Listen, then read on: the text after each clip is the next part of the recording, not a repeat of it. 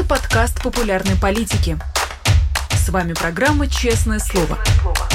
Здесь мы говорим о самом главном –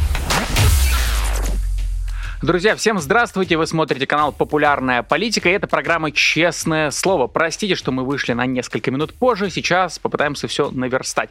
Не забудьте поставить лайк и комментарий к этой трансляции. Ну и напомню, вы можете стать патроном именно программы «Честное слово», если она вам нравится. Сейчас на экране появится QR-код, вы можете по нему перейти и стать спонсором нашей программы «Честное слово». Мы будем вам очень благодарны и будем продолжать делать эту программу. Спасибо еще раз э, большое за то, что вы э, с нами и смотрите наш эфир. Ну, я подключаю нашего гостя Дмитрия Быкова, писателя, журналиста, литератора и поэта.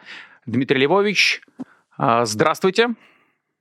Здравствуйте, дорогие друзья. Это мы из-за меня запоздали. Я бежал с лекции, но, к счастью, мы все-таки успели в пределы джентльменского профессорского опоздания 12 минут. Да, вполне себе успели. А, Дмитрий Львович, а, ну, наверное, про лекцию еще успеем э, чуть поговорить ближе к концу. Хотел с вами пробежаться, как обычно, по актуальным новостям и дальше коснуться уже чего-то, может быть, более э, вечного. А, в начале недели произошла эта страшная, жуткая история с Кувалдой. Вчерашнего заключенного и бывшего наемника ЧВК Вагнера Евгения Нужина убили ударом Кувалды демонстративно э, на камеры. Понятно, что цель запугать, но вы понимаете, кого именно именно и для чего? Понимаете, здесь история э, достаточно двойственная. Я многих э, украинских знакомых, в том числе достаточно высокопоставленных, расспрашивал о том, что все-таки произошло. А есть две основные украинские версии. Первое, что нужен не сдавался в плен, а был взят в плен – а пленным а, никаких гарантий, что их будут обменивать только в соответствии с их желаниями, Зеленский не давал. То есть, значит, обменяв его, украинская власть была в своем праве. И вторая версия, которую высказал Подоляк публично, и которая, по-моему, уж вовсе никакой критики не выдерживает, о том, что Евгений Нужен сам подписал просьбу о том, чтобы его обменять. А, на мой взгляд, это действительно на грани абсурда. Я понимаю право Зеленского, которому предложено было, или я не знаю, он ли принимал это решение, право украинских военных, которым предложено было эм, э, в обмен 20 или некоторые называют цифру 40 других пленных за одного нужно. А есть и другая версия, согласно которой нужен вообще был засланным казачком, не прошел проверку на полиграфе, но если это было так, наверное, не надо было торопиться выкладывать интервью с ним и выдавать это интервью за чистую монету. А в любом случае э, могу сказать одно. Мне бы не хотелось критиковать Зеленского. Я совершенно солидарен с высказанной э, мне в июне в интервью позиции Геннадия Корбана – впоследствии лишенного гражданства, все свои претензии к Зеленскому мы будем высказывать после войны, а условно говоря, в 6 часов вечера после войны. Но нельзя не сказать, что если нужен действительно был обменен, вопреки тем гарантиям, которые пленным и перебежчикам прежде давал президент Украины, кто-нибудь, а лично президент, то это, мне кажется, э, мягко говоря, большой ошибкой. Если говорить более жестко, все-таки абсолютно бесчеловечным поступком, даже если считать, что нужен очень плохой человек. Абсолютно все в его предыдущей биографии, не то, что он сидел за убийство и хулиганство, и то, что он выкладывал свои а, фото с обнаженным торсом и рассказывал, как он воевать поедет, каким бы он ни был, он был все-таки человеком, и отдавать его на расправу было неправильно. Поэтому мы ждем той версии, той правдой, которую, я уверен, должна озвучить украинская страна. Ведь я все время повторяю эти слова. Украина воюет не за то, чтобы стать Россией. Россия очень много врет в этой войне. Мы хотели бы получить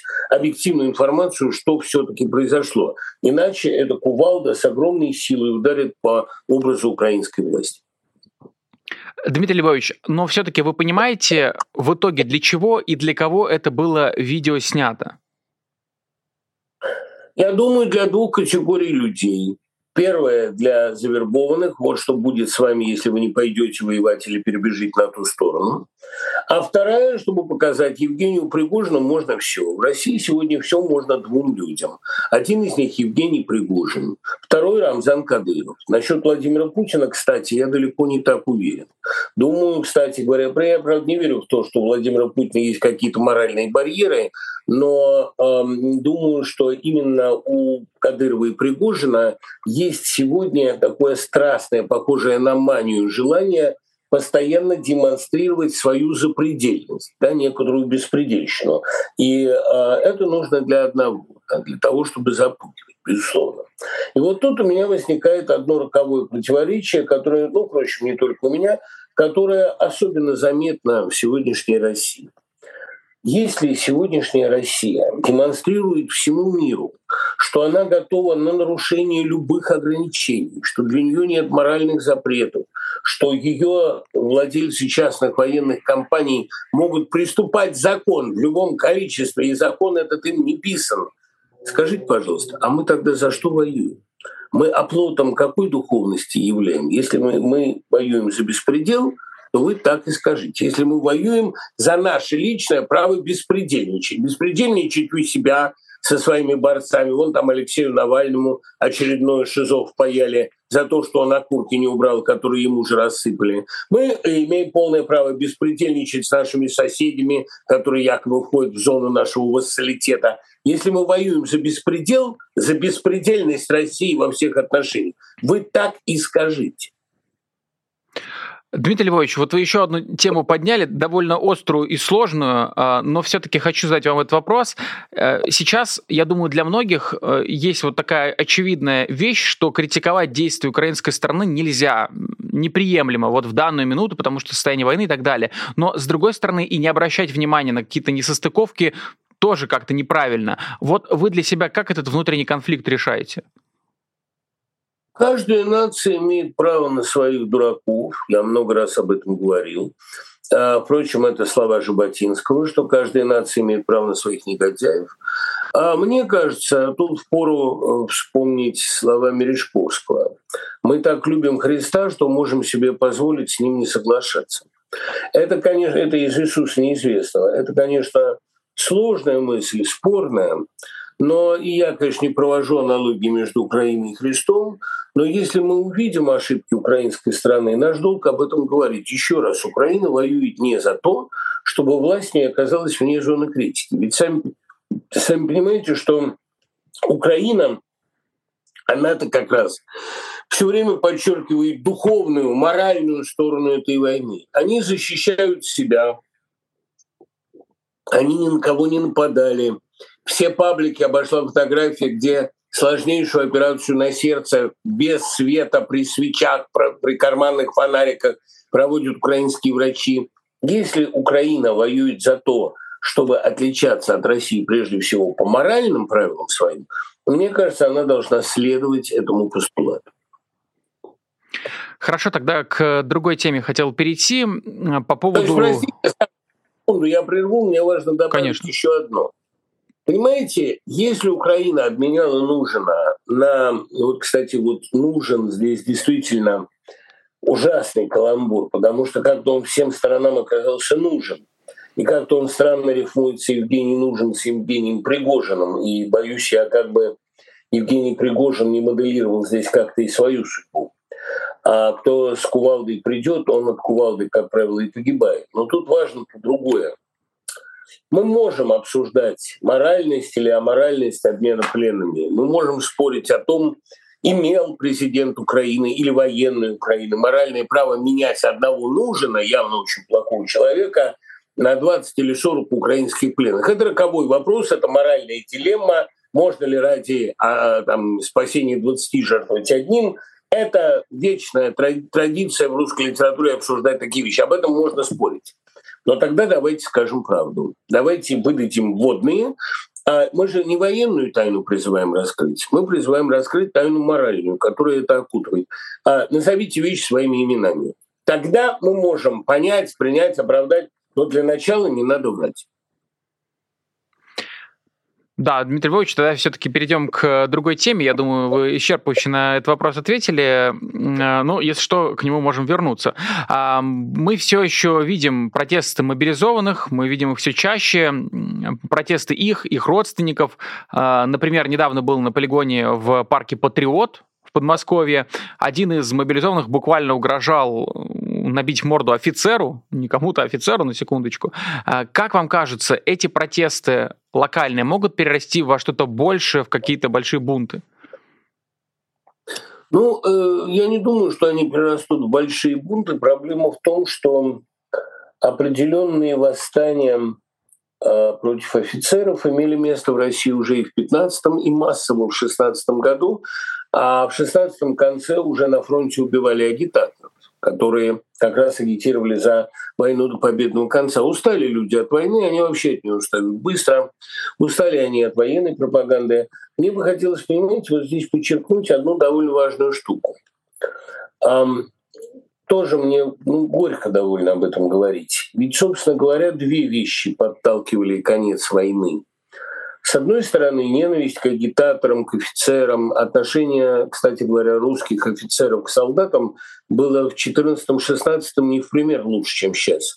Были офицеры популярные у солдат, были офицеры, которые вместе с солдатами были в окопах, которые рисковали жизнью, а не только те, которые, как мы знаем сегодня из многих сообщений, бросают солдат на произвол судьбы. Это первая тенденция. Но была вторая. На фронтах усталость от войны доходила до того, что были массовые братания. Вот мне э, из Киева прислали вопрос. На Рождество а, немецкие и английские солдаты играли в футбол, а потом опять разошлись по окопам и стали друг друга убивать. Но братания на фронтах уже были. И вот меня спрашивают, могу ли я представить сегодня на фронтах братане русских и украинцев. Нет, не могу абсолютно, это исключено. Ненависть с обеих сторон а, достигает, ну я не знаю, насколько с русской, насколько это ненависть, насколько это индукция пропаганды, но у Украины есть сейчас все основания для того, чтобы отвергать любую идею братании. Поэтому одних локальных восстаний ведь недостаточно. Понимаете, войну надо чем-то заканчивать. А война не может закончиться миром там, где пропаганда с обеих сторон расчеловечивает противника совершенно безоглядно. С одной стороны все русские рабы, с другой все украинцы, бандеровцы и предатели. Эта ненависть так накачана, что вот что хотите делать. Я не могу сегодня представить русских, играющих в футбол с украинцами. И это не результат пропаганды. Это результат Бучи, Ирпеня, новых захоронений, которые находятся а, все чаще в Херсоне, и это только начало, как мы понимаем. А, невозможно это себе представить. Я уж не говорю про Мариуполь. Я не очень себе, честно говоря, представлю. С одной стороны, восстание против офицеров представить себе можно, а вот братание никак. И без этого я не знаю, как заканчивать войну. Э, Дмитрий Львович, да, еще одна некая дилемма вот в этой истории есть э, по поводу как раз этих самых протестов. Я вижу, как разделилось мнение у нас в чатах, в частности, довольно полярно в этом плане мнение появляется. Одни говорят, что, конечно, таких людей, которые протестуют, нужно поддерживать, а другие, наоборот, говорят, что они же не против войны выступают, а против того, что у них снаряжение какое-то не такое, а убивать они готовы. Соответственно, вот вы, вам кажется, есть ли здесь действительно какая-то дилемма, и вы для себя ее как-то решаете, решаете, вы какую сторону занимаете в этой точке? Ну, видите ли, а, вообще русская мифология предательства очень хорошо разработана. В России предателем называют любого. Если человек не хочет идти на преступную, захватническую, братоубийственную, абсолютно аморальную, чудовищно жестокую войну, Называть его предателем значит просто отрицать любую мораль и право любого человека делать моральный выбор. Вот этого я никогда не скажу, с этим я никогда не смирюсь. Это первое. Теперь второе. Понимаете, в России сегодня очень остро чувствуется а, растерянность самих пропагандистов. То, как ведется эта война, то, каким образом позиционируют себя русские в этой ситуации, россияне, то, каким образом работают пропагандисты, абсолютно не определившись с простыми вещами, противоречия себе на каждом шагу, то мы самые сильные, то нас окружили, то нас вынудили, то мы воюем за денацификацию, то мы воюем до последнего украинца, то мы братские народы, то Украина родненькая в чудовищном тексте чудовищной пропагандистки, то украинцы предали русских навсегда. Ну, в общем, нет единства. Вы за что хотите воевать? И главное, вы какого энтузиазма хотите от э, призванных, если вы не можете им обеспечить даже так называемые гробовые, даже если вы э, все, что вы можете им предложить, это ипотека на квартиру и на автомобиль. Вот какие-то льготы, понимаете? То есть человек должен заранее смириться с тем, что семья его как бы продает за эти льготы. Не все готовы с этим мириться. А Кириенко говорит, давайте сделаем войну народную. Уже появляются разные вбросы на разных каналах, что в Москве будет введено военное положение, что надо ожидать тотальной мобилизации, что именно поэтому не будет новогодних празднеств. У нас ожидает такая суровая Москва 41 года, когда а, главным новогодним пирожным был кусок хлеба с повидлом, если повезло с повидлом еще, с американским.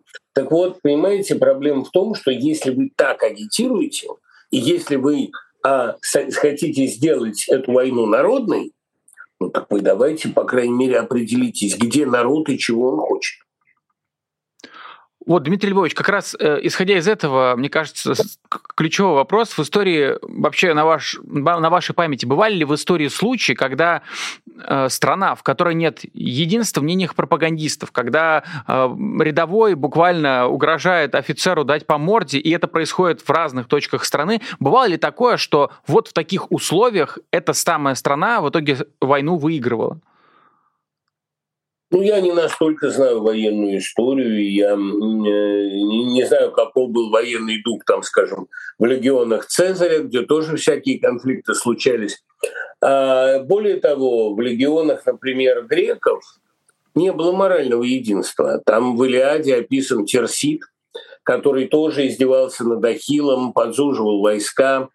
Всегда есть терситы, всегда есть отважные люди, которые не хотят воевать и смеются. Конечно, а, а, нет великого Патрокла, жив презрительный терсит. Презрительный здесь, как считают филологи, означает не его презрение, а его презренность. Возможно так понять.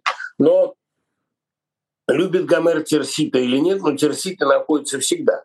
А другое дело, понимаете, что тоже горькую вещь скажу, для полноценного восстания, и более того, для полноценного мира недостаточно нарушений воинской дисциплины. Потому что, видите ли, дать офицерам по морде они грозят. И более того, они пишут, что их выбросили в ровное поле, что их не кормят, что обмундирование не дают, амуниции. Но они же все равно идут они все равно мобилизуются. То есть это вариант Салтыкова-Щедрина, бунт на коленях. Офицеру в морду дам, но все равно призовусь, потому что нельзя же не призваться. Слишком серьезный концепт затронул. Ну как, я что, против Родины? Как это можно? Поэтому, эм, знаете, мне тут недавно подарили замечательный плакат. Такой котик около холодильника в луче света и подпись грозная «Жрешь, пока Родина спит». Ну как можно? Ну, Родина – это же то, на что посягнуть нельзя, понимает даже котик. Поэтому пока сам концепт Родины для людей абсолютно снимает любые дискуссии, любые претензии, ни о каком полноценном бунте, конечно, говорить нельзя. Разово настучать офицеру там, или пообещать настучать офицеру по лицу не значит отказаться идти выполнять преступные приказы. Таких людей я пока готов на это. Я пока массово не наблюдаю. Более того, я не наблюдаю никакого энтузиазма по поводу этой войны. Я наблюдаю инерционность, покорность и страх. В какой момент эта а, точка бифуркации будет пройдена, в какой момент идти на войну окажется страшнее, чем от нее уклоняться, я предсказывать не могу. Думаю, что для этого нужны еще какие-то решительные события на фронтах. Дмитрий Львович, хотел к теме образования перейти. Буквально пару дней назад Минобороны поддержала введение военной подготовки в школах. Э, понятно, что многие родители опять же стали переживать, вот это, значит, была пропаганда, сейчас дальше будет военная подготовка и так далее. Я хотел вас спросить более широкий вопрос. А на ваш взгляд, вообще какая у школы должна быть функция? То есть она должна только образовывать или в том числе воспитывать? И э, настолько ли плохо, абстрагируясь от российской ситуации, например, вводить в школах военную подготовку? Военная подготовка, она же подготовка рознь. Понимаете, в Америке всегда были скаутские лагеря. Ничего там не было дурного. Дети, они любят военную подготовку. Они любили играть в зорницу, они любят походы, любят выход. Ну, кто-то не любит. Да? Бывают такие а тихие комнатные дети, ну, вроде меня, которые больше всего любят читать или там, я не знаю, паять какие-то схемы радиоприемников. В Америке никто их не заставляет ходить в походы, потому что все понимают, что армия должна быть, во-первых, а, добровольной, а во-вторых, маменькины сынки – становой хребет нации. Но я бы все-таки э, сказал, что военная подготовка сама по себе, да, как любая вещь, она не бывает ни хорошей, ни дурной. Нет ничего дурного в том, чтобы дети занимались военными играми, типа зорницы, ходили в походы, тренировались. Скажу больше, я ничего не имею против того, чтобы дети учились стрелять. Потому что это в жизни всегда пригодится. Им не всегда придется стрелять в противника. Я вообще считаю, что если э, ношение оружия в стране разрешено, это, по крайней мере, гарантия неприкосновенности вашего жилища. Но это дискутируемый вопрос, об этом можно спорить. Я имею в виду, что та военная подготовка, которая навязывается сегодня детям, военная подготовка, которую очень хорошо помню я по советскому времени, когда все измывались над военруками, когда сами эти военруки были символом, ну что там говорить, тупости, когда э, патриотические лозунги навезли у всех в зубах, когда одни и те же ветераны говорили одни и те же слова и сами понимали, как это скучно, и, в общем, откровенно нам подмигивали. Я прекрасно понимаю, до какой степени все это фальшиво. Поэтому подготовка подготовки рознь. Я вам четко могу сказать. В новой России, в свободной России, а военная подготовка, гражданская оборона, умение стрелять, умение в случае чего защитить себя и свой дом, я думаю, это будет частью гражданского кодекса. Но для этого нужны граждане. Ну и продолжая, опять же, линию образования, на этой неделе в школах еще проходил некий военно-патриотический диктант, и, как указано, цель — объединить молодое поколение вокруг высших ценностей. Я бы хотел вас спросить, вот в прекрасной России будущего, на ваш взгляд, э, что такое эти высшие ценности, какими они должны быть?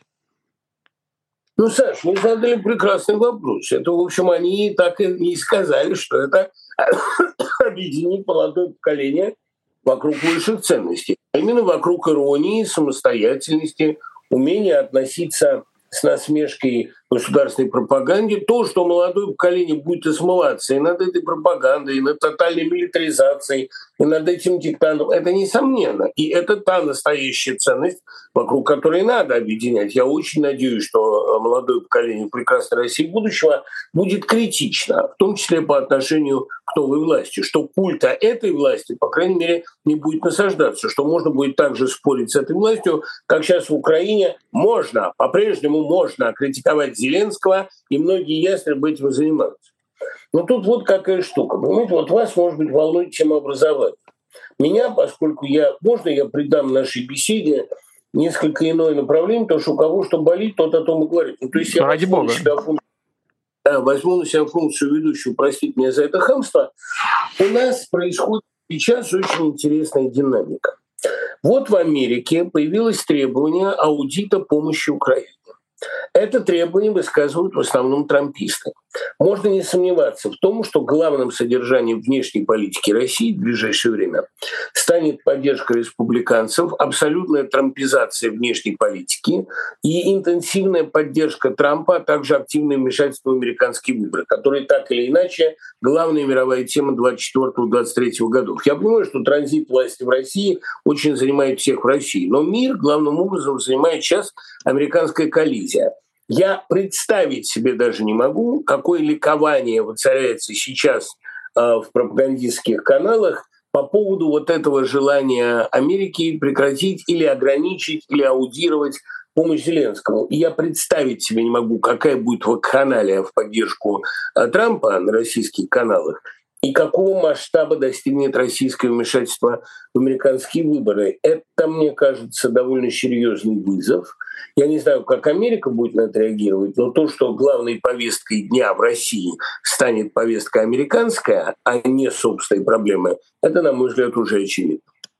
Дмитрий Львович, но ведь вы общаетесь с американскими студентами, в принципе, с американцами. А вот скажите, какие, на, по вашим наблюдениям, у них настроения? Действительно ли вот так вот мнение склонилось в пользу усталости от войны, аудита помощи Украины и поддержки республиканцев? Вы чувствуете это изменение?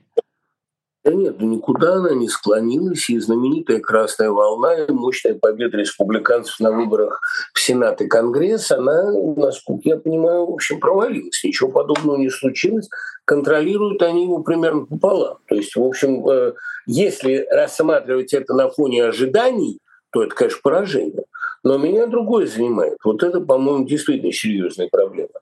А, нет лучшего способа а, насолить, навредить республиканцам и Трампу, чем со стороны России начать их поддерживать. Дело в том, что массированная поддержка со стороны России – это сегодня черная метка. Россия довела до того, что любое ее высказывание, любое высказывание ее дипломатов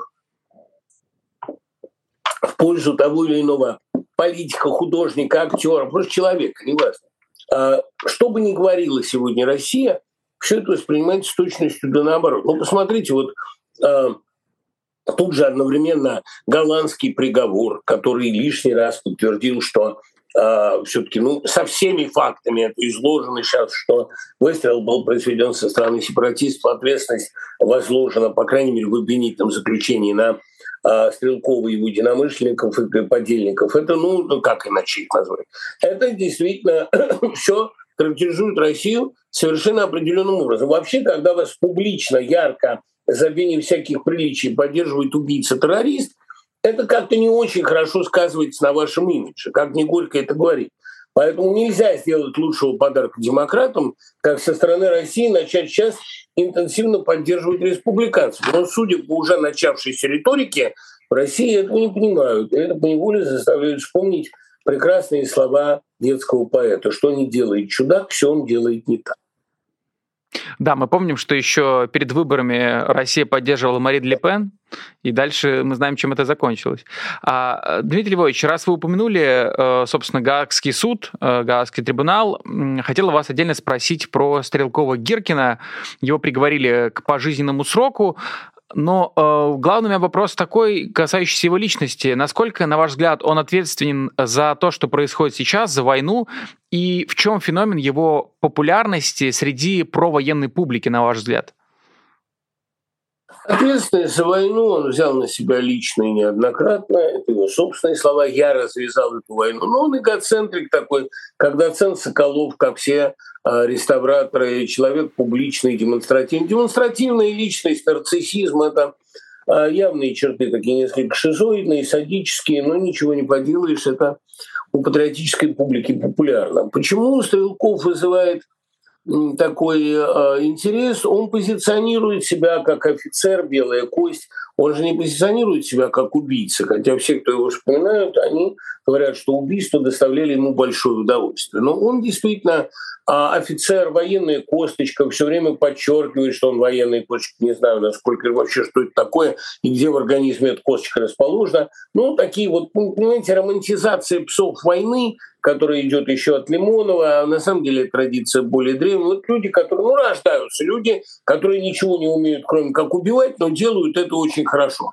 Пусть же они послужат патриотическому делу. Ну, у нас культ убийства в патриотической среде очень распространен, как и культ героической смерти. Гиркин позиционирует себя как а, белый офицер, а, такой дисциплинированный, с каким наслаждением он говорит о том, что ему нужен грамотный штабист, чтобы стратегически оформлять его великие планы, как он подчеркивает свою рожденность для войны, свою устремленность, его благородное грассирование, его усики, его вся вот эта э, выправка и культ этой выправки, все это в нем э, чрезвычайно напоминает о Белой гвардии. Кроме того, все подчеркивают, что он такой знаток российской военной формы до последнего хлястика, какого больше не бывало.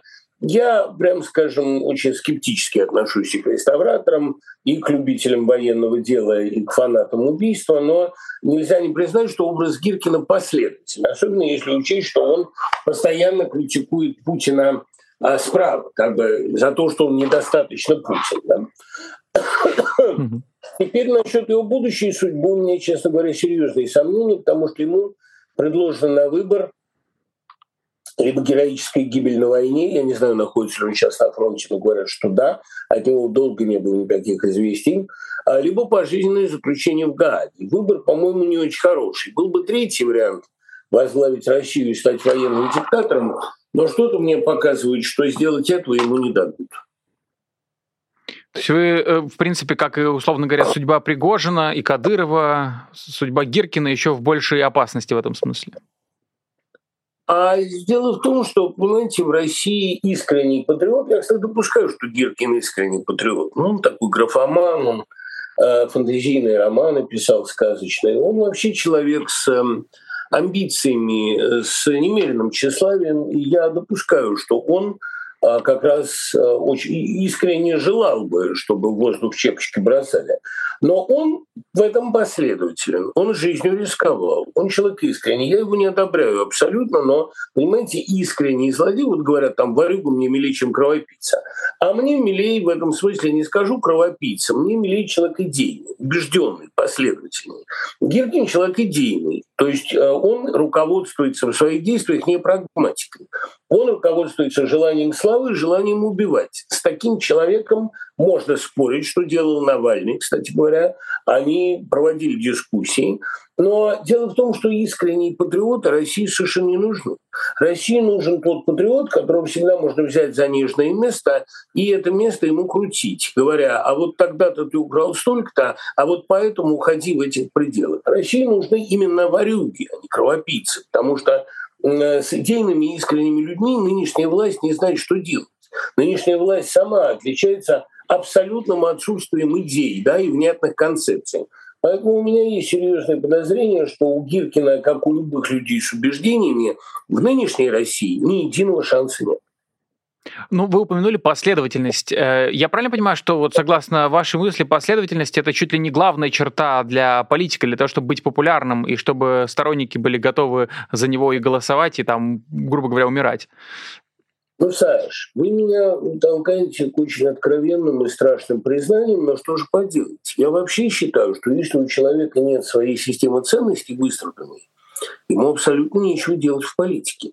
Я вам больше скажу. А, в условиях э, тотального имморализма современного мира, когда мы действительно не знаем, что морально, что аморально, все это перепутано много раз, мы можем оценить только последовательность. Насколько человек верен себе и насколько он готов поставить свою жизнь на кон. Вот в Украине, я сравнительно недавно был там и это наблюдал, в Украине огромное количество людей живут так, как будто они уже умерли. И переписки с ними, с моими днепровскими, одесскими, киевскими друзьями, я с этим юмором висельника сталкиваюсь довольно часто.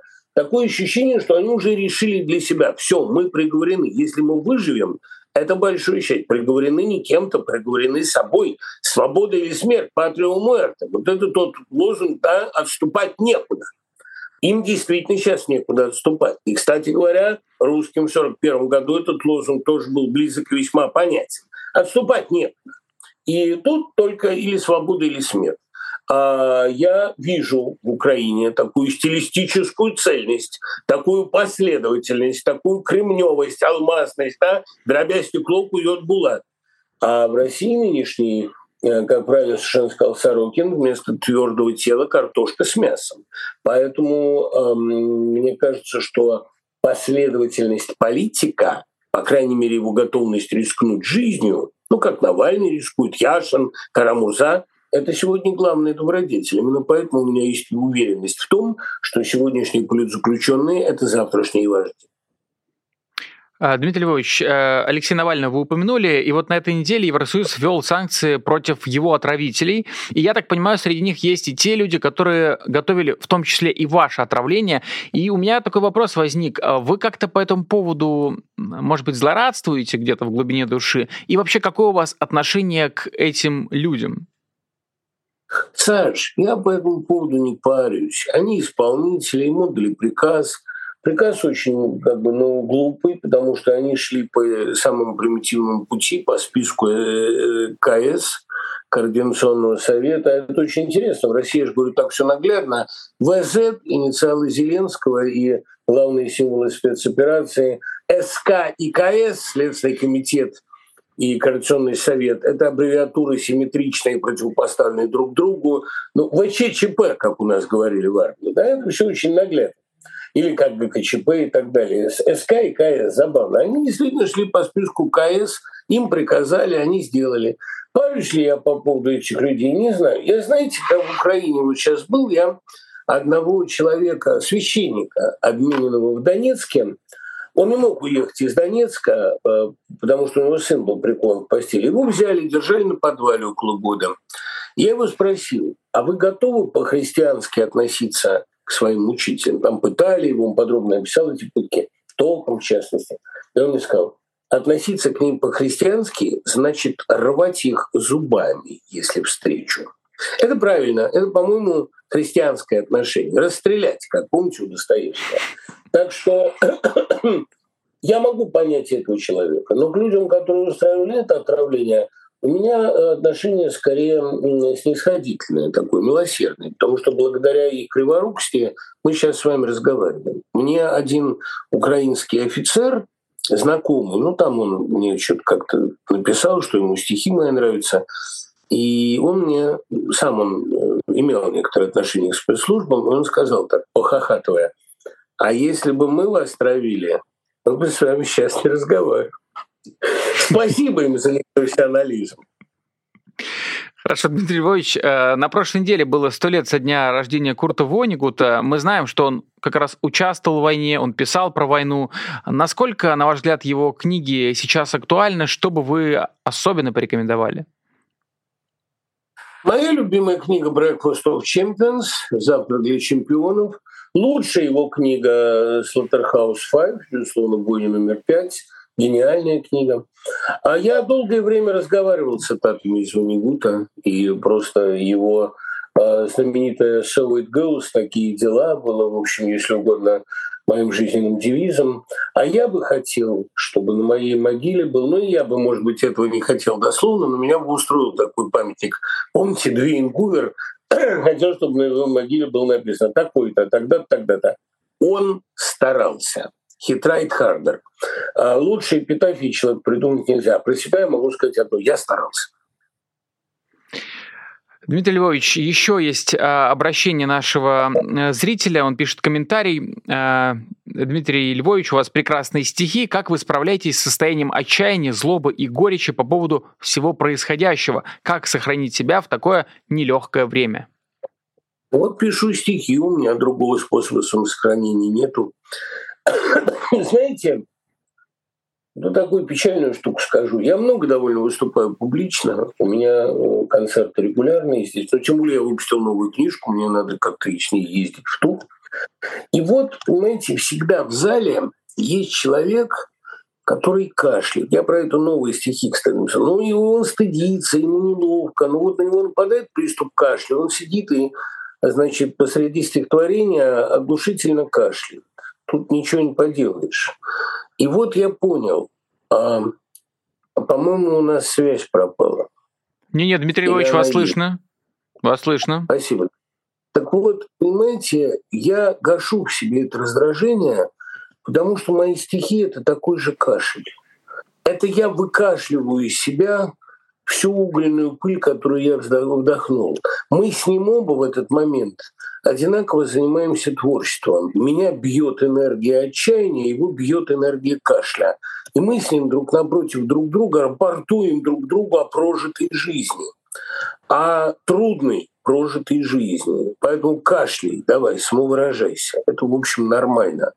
Для меня единственное средство борьбы с жизнью — это а если угодно, стихи. Я вспоминаю прекрасные слова Шендеровича. Литература — наш национальный спорт, наша единственная возможность дать миру сдачи, наш бокс. Дмитрий Львович, а почему стихи, а не проза? Скажу вам, скажу вам с полной откровенностью. Я пишу роман, это ни для кого не тайна, он уже почти закончен, он называется «Интим», то есть в команде, это английский роман.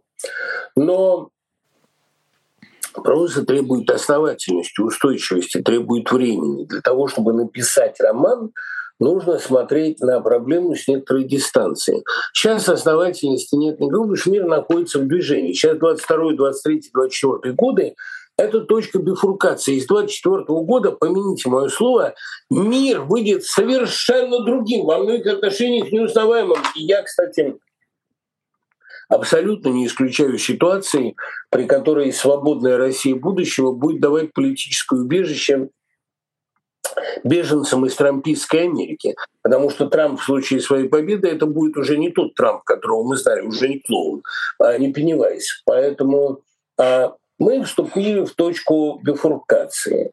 А во время стремительных каких-то событий, понимаете, долгие проекты типа съемки блокбастеров или написания эпопей невозможно. Сейчас все люди пишут стихи.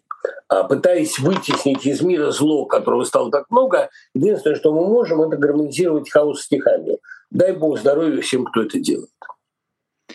Я думаю, отличная концовка, друзья. Пишите стихи, смотрите Спасибо, «Честное удачи. слово» с Дмитрием Быковым. Дмитрий Быков, писатель, поэт, литератор, был с нами сегодня на связи. Я зачитаю несколько платных не вопросов, но комментариев. Спасибо большое, друзья, что вы писали. Я вижу, Нико, наша постоянная зрительница, активизировалась, написала несколько.